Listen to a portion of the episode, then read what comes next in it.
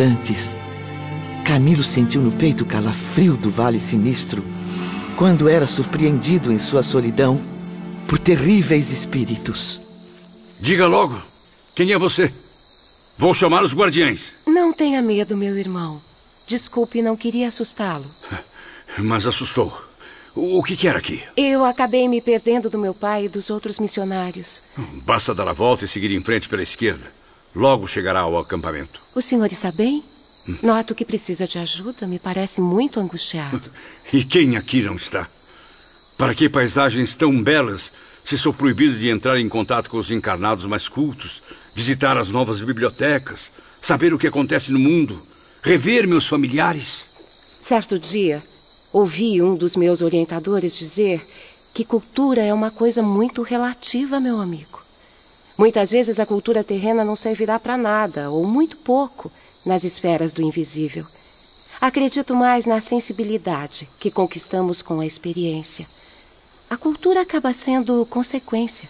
É, Perdoe-me, mas é, o, o que uma jovem como você, vivendo nesse fim de mundo, longe da civilização, entende de experiência de vida? Só o suficiente para acreditar que somos todos iguais perante o Criador. Talvez a única diferença seja que alguns, como o senhor, precisem ter mais fé em si mesmos e na providência divina. A fé sempre me acompanhou. E olhe bem o meu destino. Veja o que me restou. Disse bem, meu amigo. A fé nunca o abandonou, mas foi abandonada quando o senhor decidiu tirar a própria vida. Confesso que muitas vezes também pensei em abandonar tudo. Uma jovem bela, sadia, com tanta vida pela frente. O que há de tão desesperador nisso?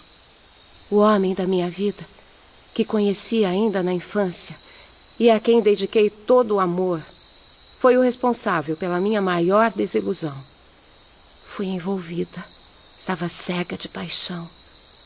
Dediquei todos os meus sonhos, todas as minhas preces à nossa felicidade. Mas olhe bem o meu destino. Veja bem o que me restou. Passei 15 anos guardando o pouco que sobrava do trabalho na lavoura para fazer a festa de casamento. Estaria me casando exatamente esta noite, se não tivesse sido abandonada na véspera. Meu noivo fugiu com outra mulher, me deixando apenas uma carta de despedida e um profundo desejo de desistir de viver. Não, não, não. Não, não, não faça isso, minha jovem. Jamais será a solução. Meu irmão, graças a Jesus Cristo e a Maria de Nazaré, estou agora aqui em espírito hum. para ouvir e ser ouvida. Certa de que todos precisamos de grandes reparações e testemunhos dolorosos. Experiências que desafiam a nossa fé é a missão sagrada dos aprendizes do Espiritismo cristão. Deus o abençoe e lhe dê força sempre. Camilo ficou sem palavras diante daquele comovente exemplo. Foi então que a confortante voz de irmão Teócrito inundou sua mente. Vejo que está arrependido, Camilo. Aprendeu com esse espírito iluminado que a cultura terrena é muito menor que a sabedoria espiritual. Certamente, a partir de agora, o preconceito se abrandará na sua personalidade. Verá que, mesmo com tanta luta e sofrimento, esses humildes lavradores ainda cultivam a serenidade em seus corações. Voltam-se todos confiantes para o seio carinhoso de Jesus, fiéis ao eterno convite que receberam do alto. Abrem os corações às doces influências celestes, dedicando-se aos serviços assistenciais ao lado de seus guias instrutores. E agora marcham confiantes rumo ao futuro, certos da vitória final.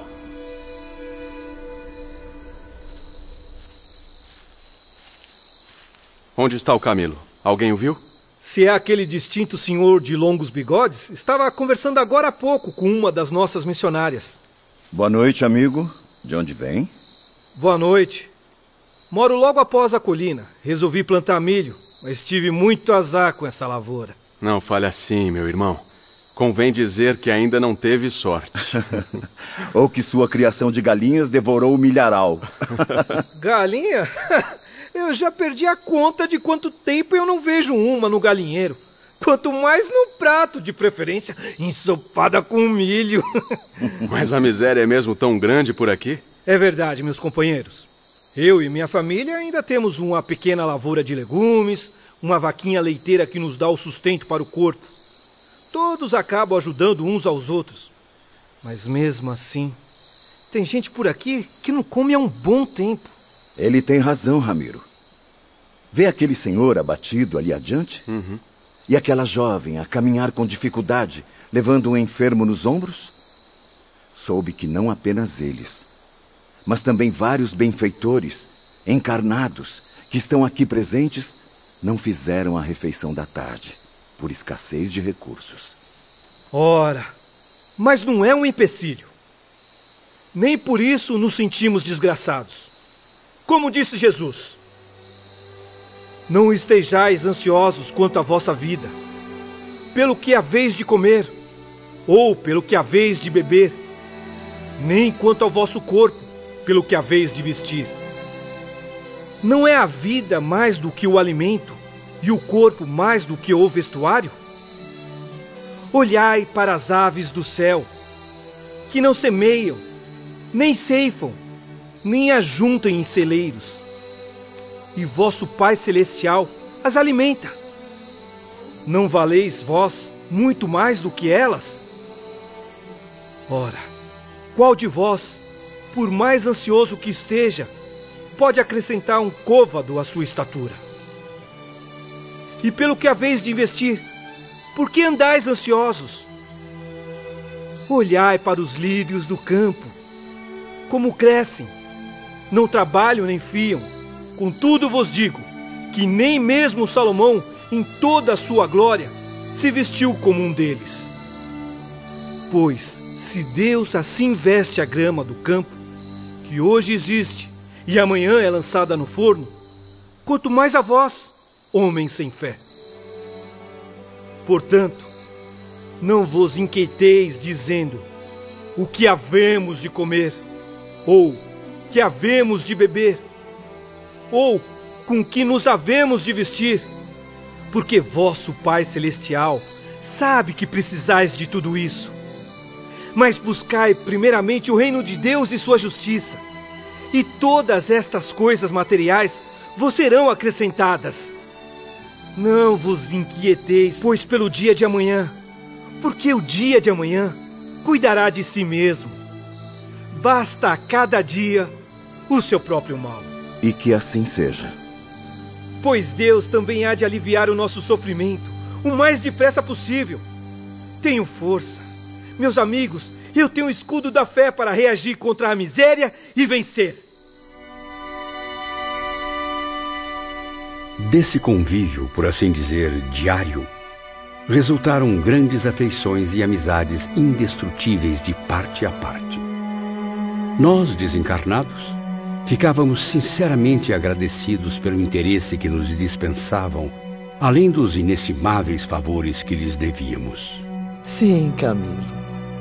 Como médium, também pude fazer sólidas amizades com habitantes do plano invisível. Em certa fase de minha existência, quando testemunhos dolorosos me foram impostos pela lei de causa e efeito, um grupo de antigos sofredores que eu havia auxiliado tornou-se visível numa visita que me fizeram.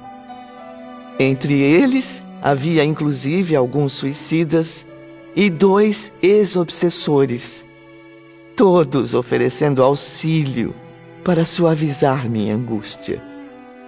Infelizmente, a situação era irremediável e nada foi possível fazer. No entanto, misturaram suas lágrimas às minhas, visitando-me e aconselhando-me com frequência numa eterna prova de afeição.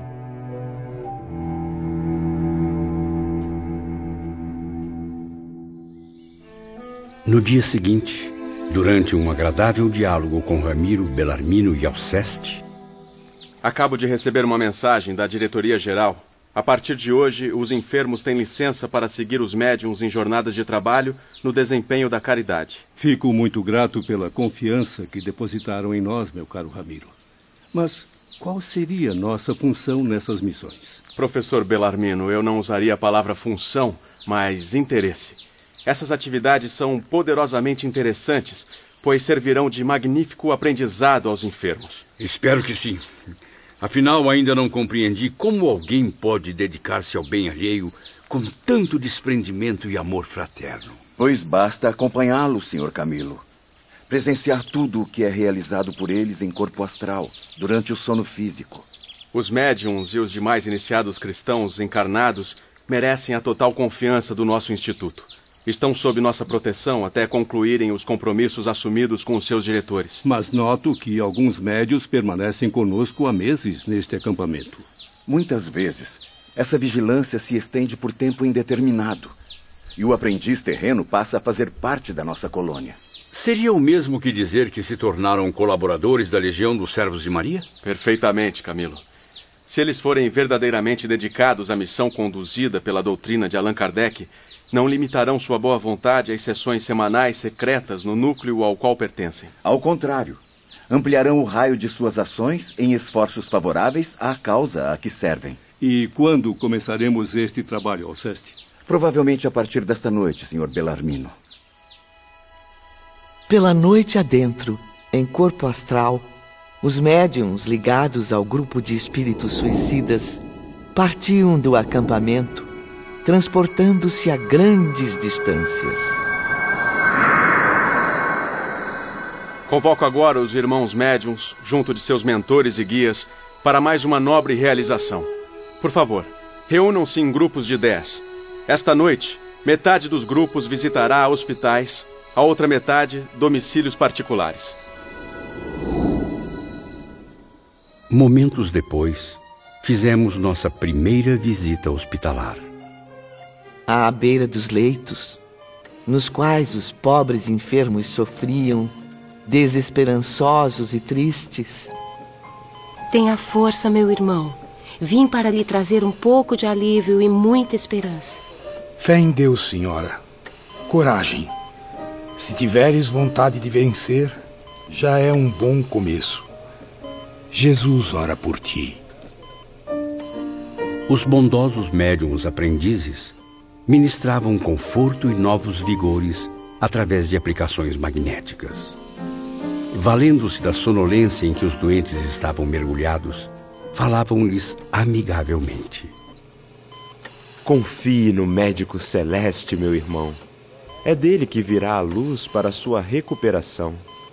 Valorize a vida e seja feliz.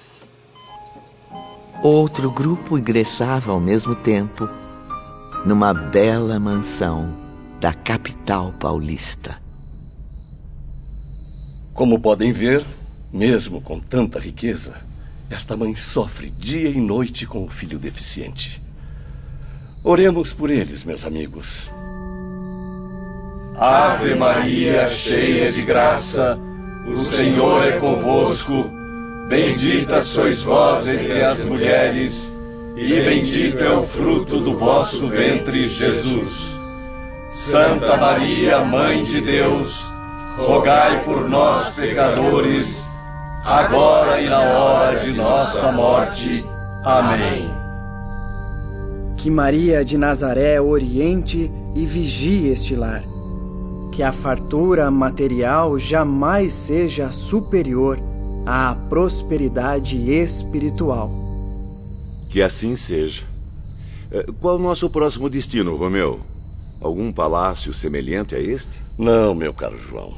Nosso intuito, e principalmente destes dedicados médiums, é sempre o de servir e aprender. Por isso mesmo, não podemos visitar somente os lares dos ricos. Iremos ainda hoje a choupanas, palafitas e até mesmo a prostíbulos. Prostíbulos? O que um pobre desencarnado como eu pode fazer num lugar desses? Onde houver corações desesperados a confortar e almas aflitas a aconselhar, É para lá que iremos, meu amigo. Em outras ocasiões, solicitavam nossa ajuda para confortar grandes infelizes, pessoas encarnadas que atravessavam duras provações e cujo desespero poderia tornar-se fatal. Não compreendo. Pensei que as missões fossem em locais distantes. Por que viemos ao centro espírita, sede da agremiação? Porque para cá também vêm muitos espíritos aflitos, meu amigo, enquanto seus fardos materiais continuam em sono profundo. Uh, vê aquele rapaz sentado logo ali? Cultiva há vários dias o desejo de cometer suicídio, movido pela perda da esposa em trágico acidente. A médio está tentando confortá-lo. Nada justifique ir contra as leis divinas, meu irmão. Sinto a dor que está sentindo, pois eu também perdi um ente querido, um filho. Mas é preciso buscar forças nos ensinamentos do Evangelho de Jesus. Não! Ninguém é capaz de sentir a minha dor, a não ser eu mesmo. Ninguém imagina a falta que minha amada me faz. O que será de mim e do meu filhinho que não tem mais mãe? É justo isso, meu Deus? Não. A vida agora perdeu sentido. Pois veja pelo lado bom, meu amigo. Ainda lhe resta uma grande razão de viver. Que exemplo pretende dar ao seu menino, entregando-se a este ato covarde? Não. Deve ficar e criar o seu filho com muito amor. É o que sua esposa faria, acredite. Aceite as lições do Cristo como eu aceitei. Elas enriquecem todos os dias a minha alma para seguir em frente. É preciso ter espírito batalhador, jamais se julgar vencido, desanimado, desesperado. Jamais. Talvez tenha razão ao dizer que ninguém pode sentir a sua dor, mas há alguém conosco que compreende o seu desespero. Aqui está um suicida desencarnado, uma alma que certamente irá ajudá-lo a desistir desta triste ideia. Aproxime-se, Sr. Belarmino. Mas eu não esperava por isso. Não estou preparado. Nem sei o que dizer a essa pobre criatura. Fale apenas o que o seu coração mandar, meu irmão. Conte-lhe a sua dolorosa experiência, a história de sua vida, de sua morte e de sua missão rumo ao progresso. Boa noite, meu jovem. Eis que estou aqui novamente, depois de tanto tempo, exercendo minha profissão terrena. Professor. Sim, fui mestre em filosofia, biologia, antropologia e em diversos idiomas. Mas vejo-me agora despreparado para ministrar uma aula muito difícil para um aluno que, espero, ainda tenha recuperação. Se tivesse que criar um título, Talvez denominasse esta matéria de Como Voltar a Viver.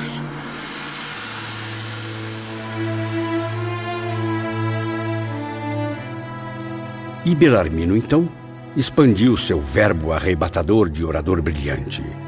E pela primeira vez, entre muitas que ainda viriam, pôde salvar de uma queda certa um infeliz prestes a tirar a própria vida. Todas essas experiências foram de extremo proveito. Esclarecimentos valorosos, exemplos memoráveis que reanimavam seus corações para reagir através da esperança. Dois meses depois. Senhores, nossa missão no plano material terreno obteve grande êxito. Sendo assim, a diretoria-geral ordena que regressemos à nossa colônia espiritual.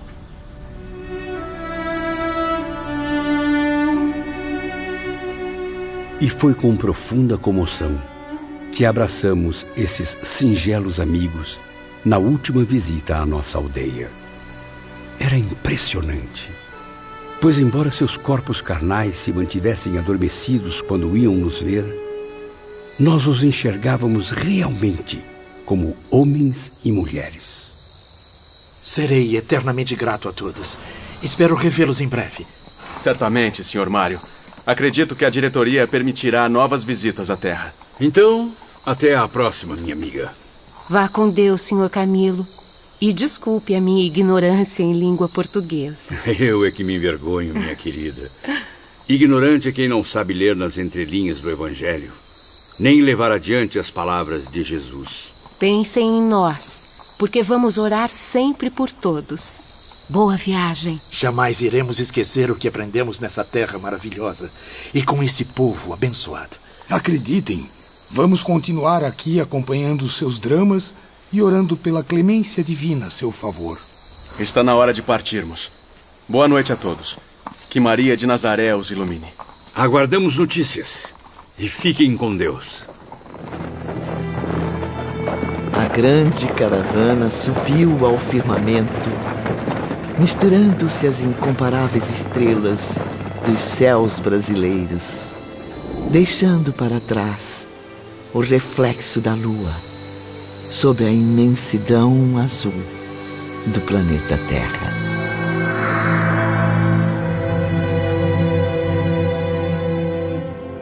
Como prometido após chegarem ao instituto, Camilo e seus companheiros frequentemente viam os abnegados amigos terrenos surgirem nas imagens dos aparelhos de vídeo médiums especiais, seres iluminados, envolvidos nas preciosas ondas da prece e dos pensamentos generosos, graças que encaminhavam a Deus expressando os votos pela melhoria da situação dos enfermos. Pois é. Passamos dois longos meses na Terra e não obtivemos autorização para visita à nossa querida pátria. No entanto, meus caros, tivemos o privilégio de conhecer esses amigos prestativos e gentis. Humildes e verdadeiros discípulos do nobre mestre da iniciação, Allan Kardec. A cada nova experiência passo a compreender e a admirar estes novos princípios, bem diferentes da filosofia materialista. Uma doutrina como esta é capaz de lapidar corações, abrilhantando-os com a mais pura bondade, não pode estar distante da verdade que procuramos.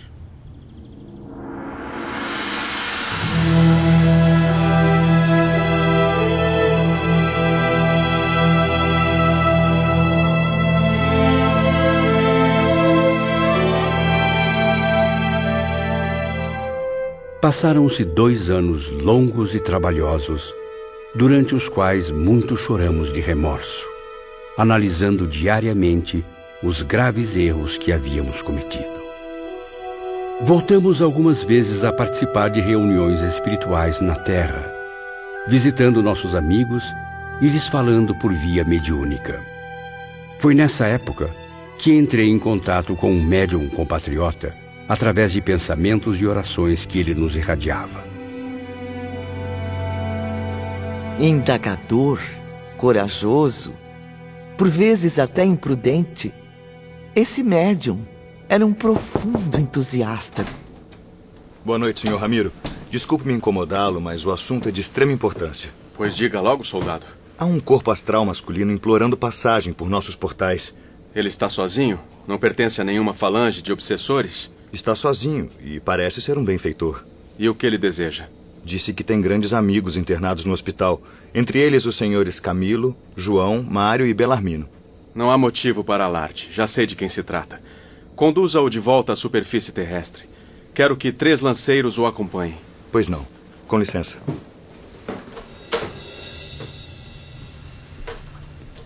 Senhor Camilo, o seu novo amigo conterrâneo está passando dos limites. Esta noite ele chegou ao extremo de rondar pela quarta vez as muralhas de nossa colônia em corpo astral durante o sono. Isso é uma grave infração. Tenho informações de que ele também fica vagando pelas muralhas do Instituto através de transes mediúnicos, a fim de atrair os enfermos e pôr-se em comunicação direta com eles. A direção está muito preocupada. Ora, mas esse português é atrevido. Não é mesmo capaz de domar o maravilhoso dom que possui. Um contato tão direto com o ambiente privativo dos condenados é perigoso demais, Sr. Camilo. Mesmo assim, como pôde ver, lhe oferecemos segurança e assistência para o retorno. Temos consciência de que ele é um espírito sincero, com boas intenções, porém muito inconsequente.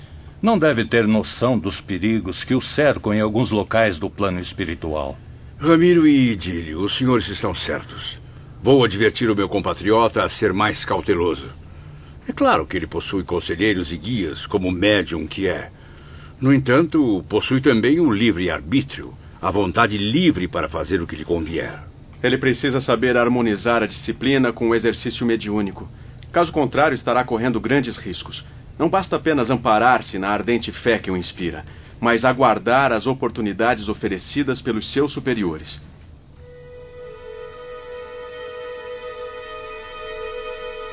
Na noite seguinte, durante uma visita aos amigos brasileiros, Camilo e os outros enfermos portugueses tiveram a oportunidade de conversar com o dedicado conterrâneo. Vamos, caro Camilo. Diga algo a seu amigo por via mediúnica. Ele o está vendo e ouvindo neste momento. Graças a Deus. Que bom revê-los, meus amigos. Boa noite, nobre amigo. Como tem passado? Alguma notícia dos meus familiares? Ainda não tenho essas informações, Sr. Camilo. Mas fui autorizado a entregar-lhe sua carta. Minha carta? Eis-me então comovido, indeciso, perturbado, escrevendo para meus antigos amigos de Lisboa e do Porto, depois de tantos anos de ausência. Enfim, somente o médium pôde visitá-los. Quanto a nós, retornamos imediatamente à concentração do Instituto Maria de Nazaré. Está lembrado, Camilo?